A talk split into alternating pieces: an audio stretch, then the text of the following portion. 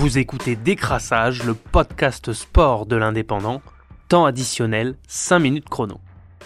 Après sa large victoire contre Mont-de-Marsan 50 à 10, les Catalans ont confirmé leur excellente forme aux dépens de Grenoble cette fois-ci. Une rencontre marquée par les grands débuts du géorgien David Kubrayashvili côté catalan, entré en jeu en seconde période à la place de Terry Philippard, Kubrayashvili est arrivé à Perpignan comme joker médical après être passé à Montpellier, Toulon, au Stade français et justement à Grenoble.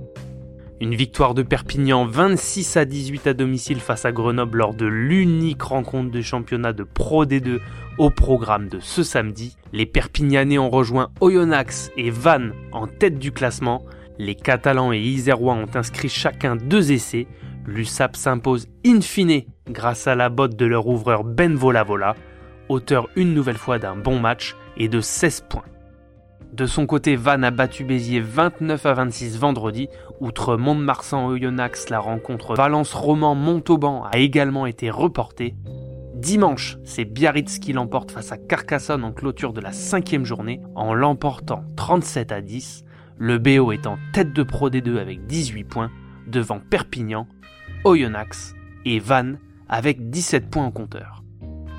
Rugby à 13 avec une victoire emballante des Dragons catalans sur Ulcaer 34 à 4 vendredi 9 octobre. Opération réussie pour les Dragons catalans qui ont battu à Brutus Ulcaer, s'offrant ainsi une place sur le podium pour la deuxième fois de la saison.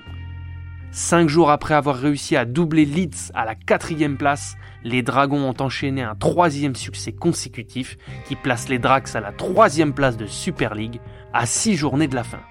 Les Dragons sont l'équipe en forme du moment et ça tombe bien avant les chocs à répétition face aux gros bras du championnat. Troisième match en 9 jours pour les Dragons et un 22 à 0 à la pause. 4 essais en première période et 2 en deuxième, avec notamment les doublés de Tompkins en première et de Davis à la 39 et 79e. Une belle victoire 34 à 4 sans excès d'euphorie. Les Dragons sont déjà concentrés sur les Warriors de Wigan pour leur déplacement à Warrington jeudi prochain.